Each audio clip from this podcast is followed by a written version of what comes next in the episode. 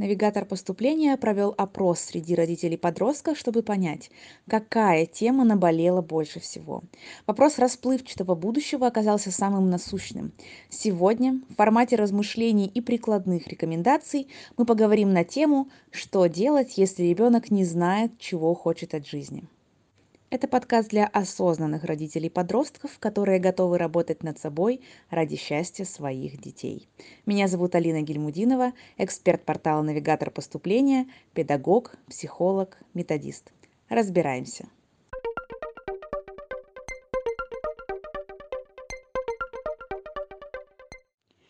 Прежде чем пытаться ответить на вопрос, что делать, если ребенок не знает, чего хочет от жизни, хочется спросить, а, а что делать, если взрослый не знает? Когда мы с коллегами впервые получили данную формулировку, она звучит именно так, как ее задал один из родителей а, подростков, наш подписчик. Мы подумали, а не слишком ли это завышенное ожидание? Ведь правда, давайте будем всегда в первую очередь возвращаться к себе и думать, как мы, как взрослые, ответили бы на данный вопрос. Вот прямо сейчас, либо чуть погодя, подумайте, а чего вы хотите от жизни? Как бы вы сформулировали эту цель, это желание в одной строчке? На этом месте можно сделать небольшую паузу, остановиться, не слушать дальше, потому что сейчас я сформулирую мое абсолютное убеждение, чего люди хотят однозначно, все люди на Земле. Я могу с уверенностью сказать, что мы все точно хотим быть счастливыми. Но есть еще а, небольшое деление. Кто-то хочет быть счастливым, а кто-то хочет избегать несчастья. Вот если вы все-таки сделали упражнение, которое я описывала до этого, посмотрите, как вы сформулировали его. Я хочу получать большую зарплату, я хочу отдыхать, то есть чего я хочу. Либо вы сказали, я не хочу быть самым бедным, я не хочу быть самым обделенным, обратите внимание на то, как вы мыслите. Акцент на позитив, либо акцент на негатив. От этого очень многое зависит. Вот только когда вы потренируетесь сами формулировать эту задачу, тогда уже вы можете с полной уверенностью, с полным правом задавать такой вопрос своему ребенку. При этом никогда не забывайте, что ваш взгляд на мир и ваша осознанность целом сильно отличается от того, что происходит в голове у вашего ребенка.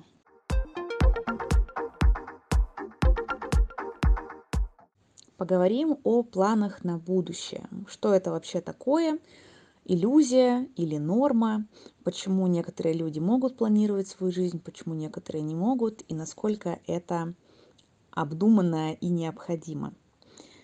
Прежде чем дальше рассуждать о том, как определять планы на будущее, я бы хотела, чтобы вы несколько критично посмотрели на собственные убеждения.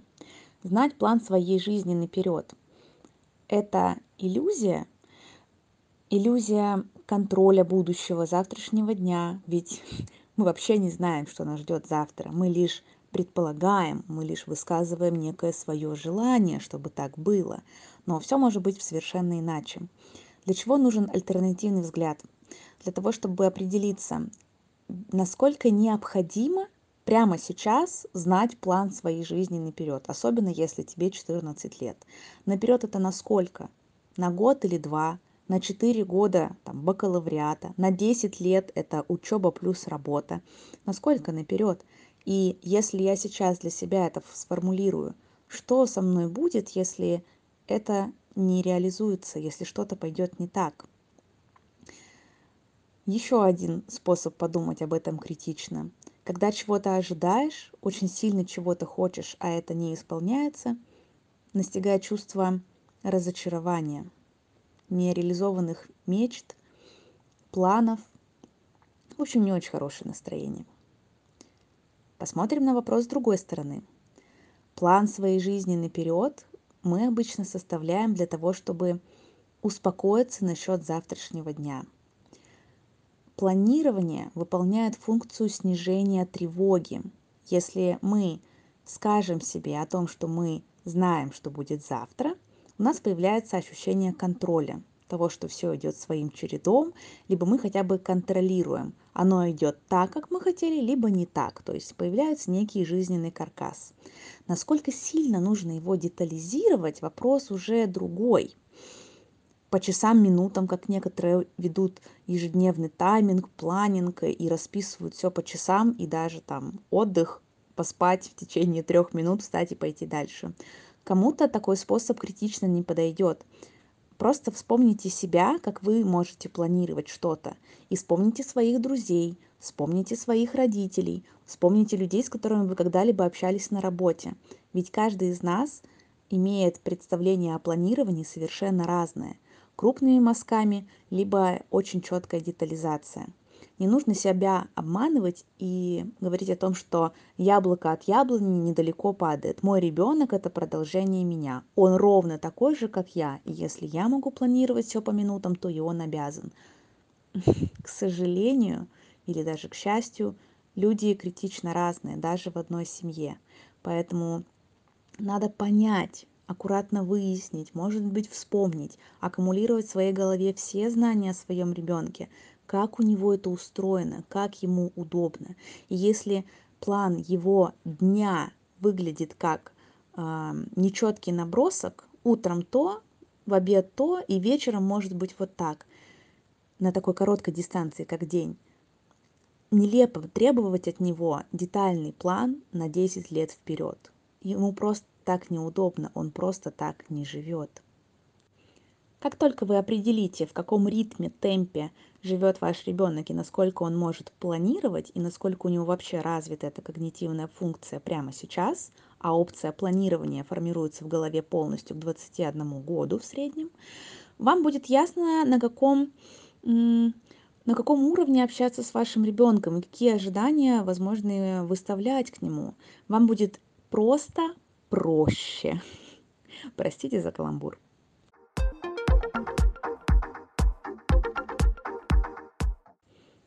Снова обращаемся к себе. Что нам, взрослым, позволяет определить планы на будущее? Во-первых, представление о себе и своих способностях. Именно представление. Мы о чем-то же о себе даже не знаем. Ну вот то, что мы о себе знаем. Например, я заработаю на машину, попрошу повышения, высажу поле картофеля или починю смеситель. Ну, взрослые обычно знают, э, что что они могут. То есть у них есть такой жизненный бэкграунд, опыт, на основании которого они могут предположить, что я смогу сделать, а что я не смогу сделать. Не у каждого подростка есть настолько глубокое знание о себе. Еще пример. Взрослые обычно о себе знают. Я интроверт, я гуманитарий, по натуре я лидер, терпеть не могу офис – какие-то такие категории, которые тоже формируются на основании вашего жизненного опыта, карьерного опыта и так далее. Может ли подросток сказать про себя однозначно «я точно экстраверт», «общаюсь с людьми и только этим я живу», или «у меня критично-технический склад ума, математика, физика абсолютно мое, все, что связано с гуманитарным знанием, не ложится в мою голову». Если бы это было так, очень хорошо. У вас хороший фундамент, у вашего ребенка уже есть некое знание о себе, на которое можно надстраивать следующие этажи. А если он до сих пор не понимает, если ему одинаково нравится русский и математика, химия вовлекает его ровно так же, как география или экономика. В данном случае нужно очень хорошо поработать над тем, чтобы узнать себя. Второй момент, который позволяет взрослым определять планы на будущее, помимо знаний о себе, это представление о возможностях мира. Например, с моими знаниями можно работать маркетологом, таргетологом, бренд-менеджером, ну или на худой конец категорийным менеджером. Вот пример, когда вы знаете что-то про себя, но при этом вы ориентируетесь в карьерном пространстве мира. Я думаю, что каждый из вас, из тех, кто сейчас слушает подкаст для осознанных родителей, а, есть в голове такие варианты. Но когда таких вариантов нет, мы встречаемся с людьми, которые по 30 лет сидят на нелюбимой работе или катаются из места в место, как перекати поле. Тут чуть-чуть поработал, там чуть-чуть поработал, тут не так, то не так, и никак не может остановиться. Возможно, потому что ищет не там и не знает, а, куда приложить собственное знание. Итого суммируем. Представление о будущих планах базируется на наших знаниях о наших способностях и об условиях окружающей среды.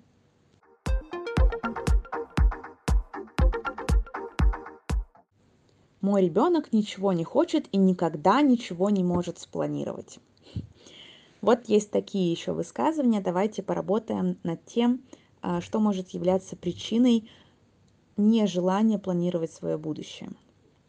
В первую очередь вам, как родителям, я сейчас формулирую советы именно для родителей, а не для того, чтобы вы пришли к своему ребенку и рассказали ему, как нужно жить. Контролируем только собственные действия. Убедитесь, что вы не запретили ребенку чего-то хотеть. Бывает так, что родитель очень хорошо на основании своего очень богатого жизненного опыта формирует ограничения и запреты. Ты никогда не пойдешь в колледж, у тебя должно быть только высшее образование. Среднее образование не для тебя. Никто в нашей семье никогда не будет без образования. Ты обязан пойти в ВУЗ. Стилист – это не профессия ну, я сейчас могу вспоминать безумное бесконечное количество высказываний. А, никого не хочу обидеть, просто отфильтруйте, что вы уже запретили своему ребенку. Представьте себе, что он, когда вы уже ложитесь спать, включает на телефоне ролики о том, как э, чинить машины. Вот слесарное дело вообще вовлекает его полностью либо наоборот девушка просматривает просто тонны видеоинструкций о том, как правильно нанести макияж, ровно выщипать брови, сделать красивую укладку. И она это смотрит не для того, чтобы сделать это себе, а она потом идет к своим подругам и исполняет свое творчество, и у нее получается это великолепно. Но она никогда вам об этом не скажет, потому что вы очень хорошо и очень доходчиво объяснили, что эта профессия для вас несерьезная. Стилисты много не зарабатывают, ты пойдешь по миру, будешь э, все время сидеть на шее у родителей и так далее. А, на системах профориентации, на которых э, я иногда работаю, встречаются такие блокировки. То есть дети сидят с апатичным лицом и говорят, что они ничего не хотят ну, я ни на что не годен, у меня ничего не получится, нет профессии, которые мне нравятся. А, с помощью определенных технологий и упражнений мы выясняем эти блокировки, ну, потому что мы общаемся по большей части с подростками, а не с родителями. И выясняется, что мама просто не хочет, чтобы ребенок получал определенную выбранную ребенком профессию. Тогда, если нельзя хотеть того, что ты хочешь, а другого не хочется, Пожалуйста, хорошо обдумайте свои установки. Вот прямо выпишите список профессий, которые вы не считаете профессиями. И убедитесь, не запретили ли вы ребенку чего-то. Здесь нужно прийти к какому-то консенсусу, к соглашению. А, если вы максимально убеждены, что это самый неподходящий жизненный сценарий, а ребенок очень этого хочет, единственный выход, чтобы все остались в плюс в плюсе, вин-вин, это договориться, найти что-то между, что-то, что подходит вам обоим. Тогда вы увидите, как в ребенке появляются силы, когда подавленная энергия вдруг высвобождается, и он сразу чего-то захочет. Вот, кстати, так постепенно я уже начала переходить к конкретным советам, как ей было заявлено заранее. Что делать с тем, а, если ребенок не знает, чего он хочет от жизни? Сейчас будет список советов, упражнений, которые в первую очередь направлены на коррекцию поведения родителя, на проработку себя, своих мыслей и в том числе какие-то действия, которые помогут и вашему ребенку в том числе. Погнали!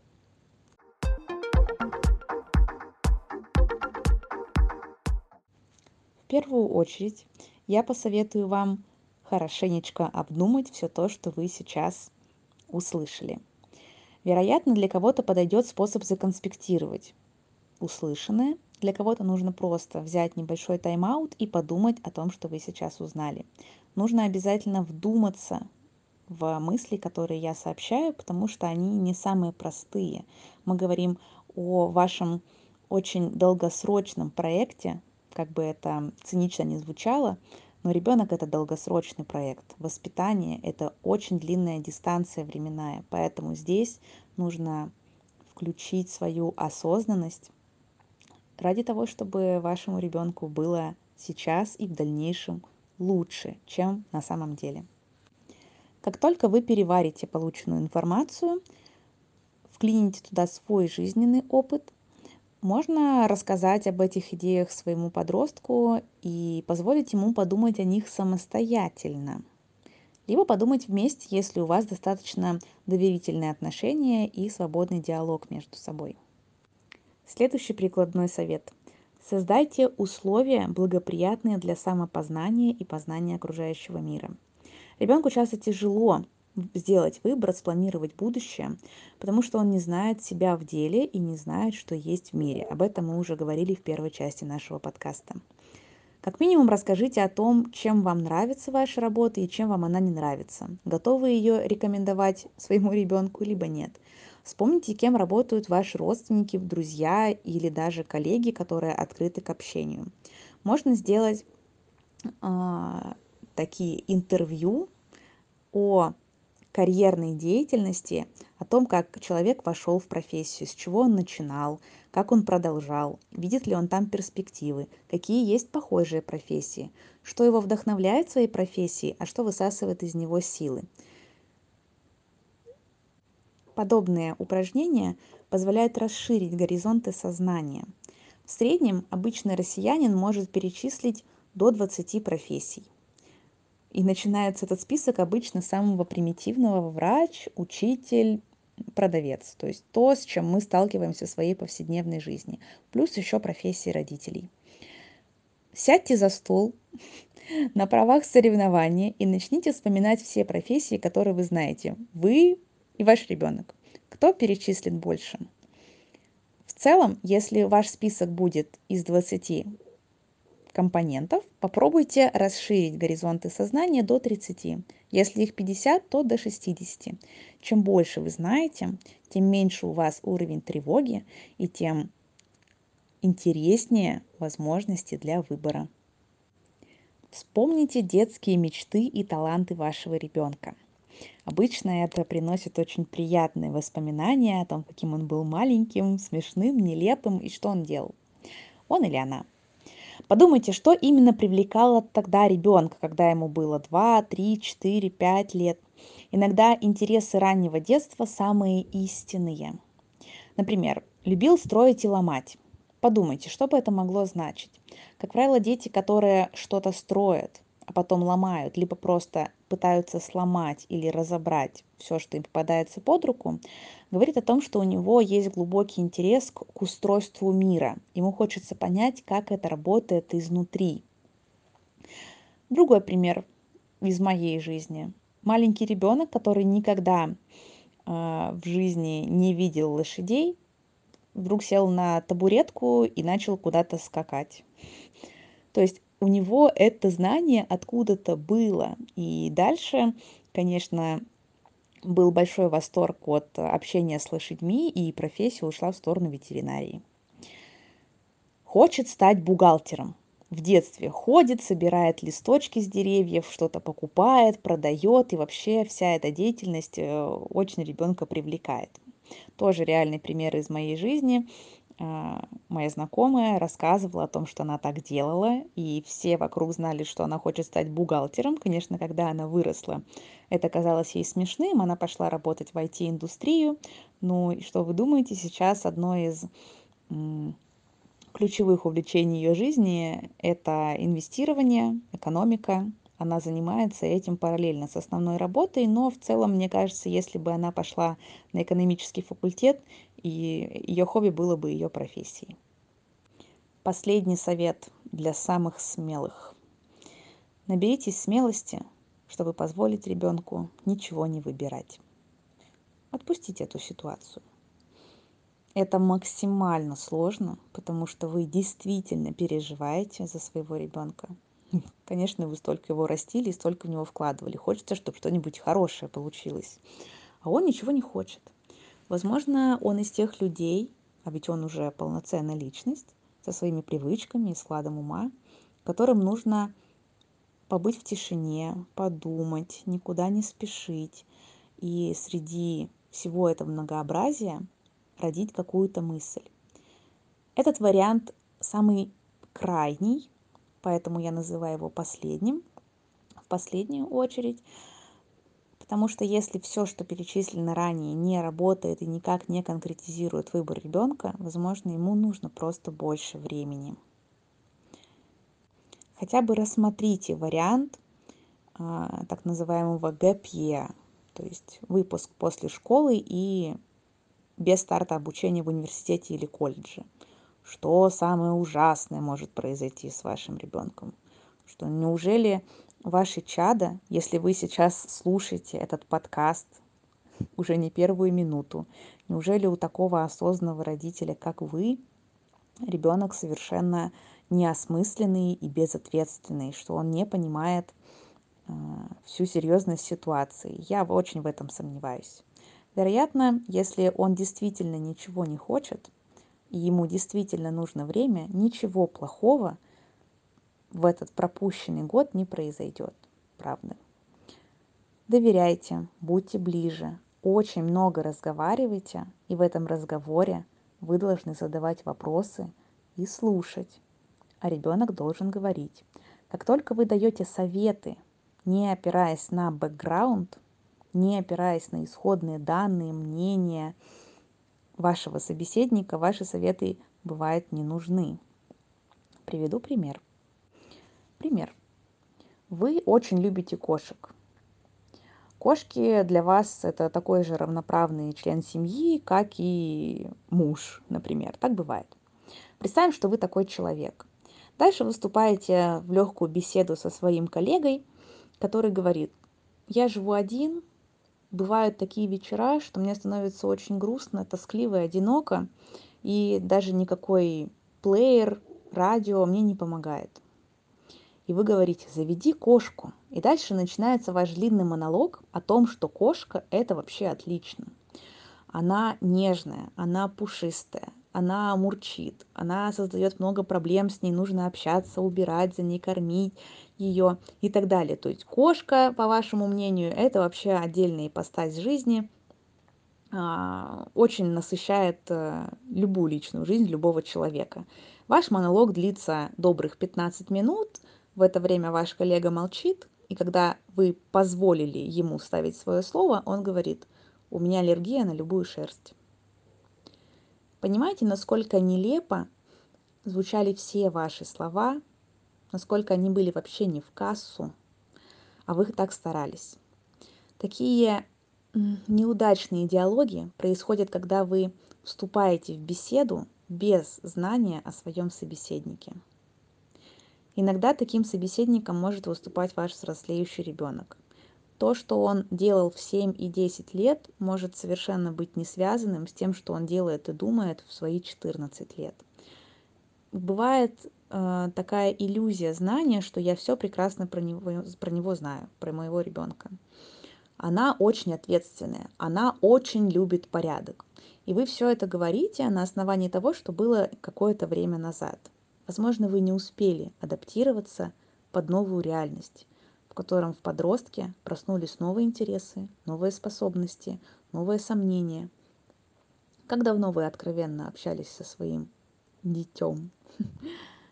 Начните сегодня, завтра, переварите всю информацию и давайте суммируем все, что прозвучало в нынешнем подкасте.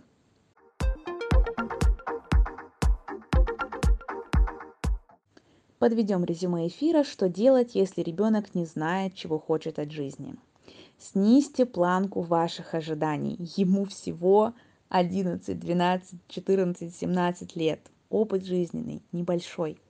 Исследуйте тип планирования ребенка на примере одного дня либо недели. Помогите ему расширить знания о себе и о мире профессий. Поиграйте в игру 10 жизней сами и расскажите об этой игре ребенку. Узнайте больше профессий и постоянно пополняйте данный список. Вспомните детские мечты вашего ребенка и попробуйте расшифровать это закодированное послание. Почему эти действия нравились ребенку? Ведь детские мечты самые правдивые. И, конечно, корректируйте свои мысли и убеждения, и только тогда вы увидите плодотворный, долгосрочный, действительно яркий эффект от изменения поведения другого. Только меняя себя, мы можем изменить мир вокруг. Это был подкаст навигатора поступления для осознанных родителей. С вами была Алина Гельмудинова. Мы вас верим, у вас все получится. До встречи.